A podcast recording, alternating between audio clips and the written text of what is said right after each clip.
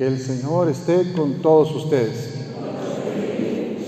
Lectura del Santo Evangelio según San Lucas.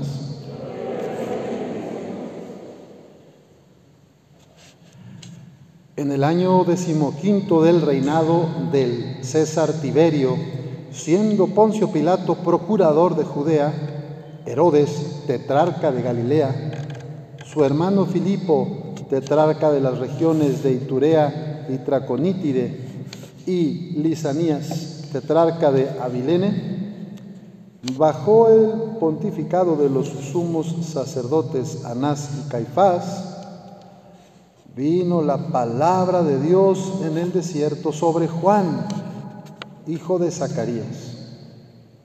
Entonces comenzó a recorrer toda la comarca del Jordán, predicando un bautismo de penitencia para el perdón de los pecados, como está escrito en el libro de las predicciones del profeta Isaías. Ha resonado una voz en el desierto, preparen el camino del Señor, hagan rectos sus senderos. Todo valle será rellenado, toda montaña y colina rebajada. Lo tortuoso se hará derecho, los caminos ásperos serán allanados y todos los hombres verán la salvación de Dios. Esta es palabra del Señor. Gloria a ti, Señor Jesús. Pueden tomar asiento.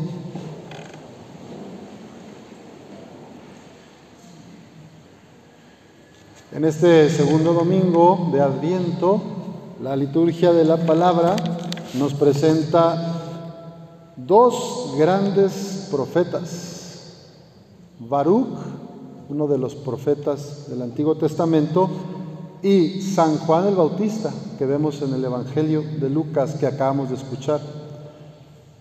Baruch nos dice, despójate de tus vestidos de luto y aflicción, y vístete para siempre con el esplendor, el esplendor de la gloria que Dios te da. Despojarnos es el verbo. Cuesta quitarnos los vestidos de la tristeza, de los miedos. Pero esa es la invitación del profeta Baruch. Envuélvete en el manto de la justicia de Dios y adorna tu cabeza con la diadema de la gloria del Eterno, porque Dios mostrará tu grandeza a cuantos viven bajo el cielo. Ponte de pie, Jerusalén, sube a la altura, levanta los ojos y contempla a tus hijos gozosos porque Dios se acordó de ellos. Salieron a pie, llevados por los enemigos, pero Dios se los devuelve, te los devuelve llenos de gloria como príncipes reales. En el pueblo mexicano, los que han vivido la experiencia de la migración, quienes de ustedes tienen familia en Estados Unidos, saben lo que se siente cuando un hijo arregla papeles y puede volver y puede venir a visitarlas, a las madres, a los padres. Es como esto. Levanta los ojos y contempla a tus hijos reunidos a la voz del Espíritu y gozosos porque salieron a pie de aquí buscando trabajo, buscando la vida, con problemas, pero Dios te los devuelve llenos de gloria como príncipes reales. La invitación de Baruch también es a caminar seguros bajo la gloria de Dios. En un mundo que parece derrumbarse, la invitación a confiar en Dios, que su gloria siempre nos cuida. En el Salmo dice uno de los textos, como cambian los ríos la suerte del desierto, Cambia también ahora nuestra suerte, Señor, y entre gritos de júbilo cosecharán aquellos que siembran con dolor. En medio de la pandemia, de momentos de oscuridad personal, de crisis familiares, esta es una gran noticia. Dios se hace presente como agua en el desierto, como ríos, como torrentes de vida.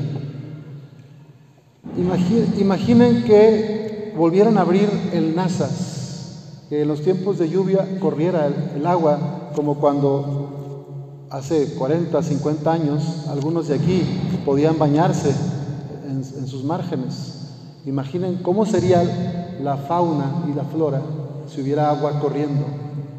Pero desde que se retiene el agua y se hacen represas y se, y se utiliza para otros fines, pues se desertificó más, se erosionó más la laguna. Me cuentan que la laguna de Mairán iba allá carretera para Parras, ¿verdad? Un buen tramo de los dos lados. Antes era agua. No sé si los más grandes de aquí les tocó ver algo, ¿verdad? Ahorita uno va para allá en esa dirección y es puro desierto. Pues la gracia de Dios es como agua en tu corazón que parece cruzar el desierto.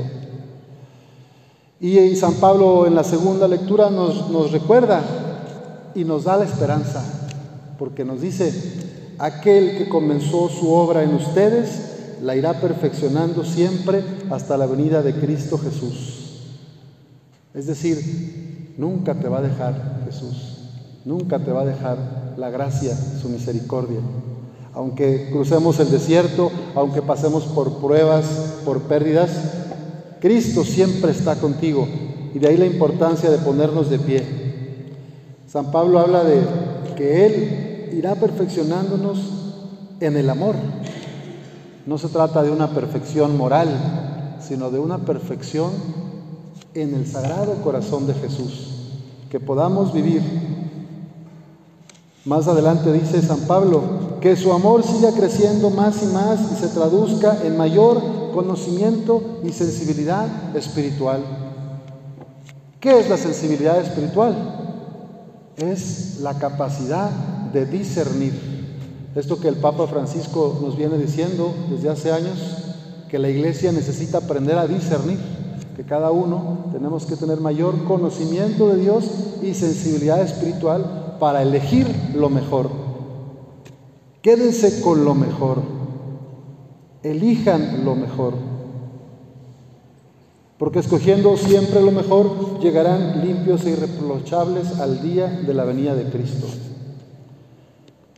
En la espiritualidad de San Ignacio de Loyola, que es la que siguió el Padre Pro, pues se habla del discernimiento espiritual. Y los jesuitas queremos compartirles a ustedes esta metodología de vida, la oración por un lado y el discernimiento espiritual por otro. Se necesitan las dos piernas para caminar en medio del desierto. Discernir nos ayuda a elegir lo mejor, entre lo bueno, lo mejor, siempre. Y el Evangelio, por último, de Juan el Bautista, que escuchamos, nos habla del llamado a conversión que todos tenemos. Nos da miedo salir de nuestra comodidad. Padre, tengo varios pecados, pero hay uno que no puedo dejar. Padre, tengo varios afectos desordenados. Ya ordené varios, pero este tengo años y no lo puedo vencer. Pues Juan el Bautista nos dice hoy, preparen el camino del Señor, hagan rectos sus senderos. Y en esta misma línea de Baruch nos dice, despójense de sus vestidos, de tristezas, de miedos, de afectos, de codependencias. Vean la salvación de Dios. Para verla hace falta que nosotros nos pongamos de pie y nos quitemos lo que nos estorba. Es importante cooperar con la gracia de Dios. Él siempre nos está derramando gracias como un torrente, como una cascada desde el Sagrado Corazón a tu corazón y al mío. Pero cuando yo me quedo aferrado, a mis formas de pensar, a mis esquemas mentales, a que yo siempre tengo la razón, cuando me dejo vencer por el rencor, el odio, el coraje, la tristeza, no permito que la gracia, que el agua el agua viva entre en mi corazón. Por eso este es el adviento, preparación. Vamos a pedir al Señor que nos ayude a preparar el camino, a liberar nuestro corazón para que Él pueda entrar con su gracia y tener un lugar donde el niño Jesús pueda nacer esta Navidad. Estamos llamados a vivir como Nuestra Señora, la llena de gracia, porque siempre estuvo abierta a la voluntad de Dios y siempre fue una mujer de discernimiento, de conocimiento espiritual. Que así sea.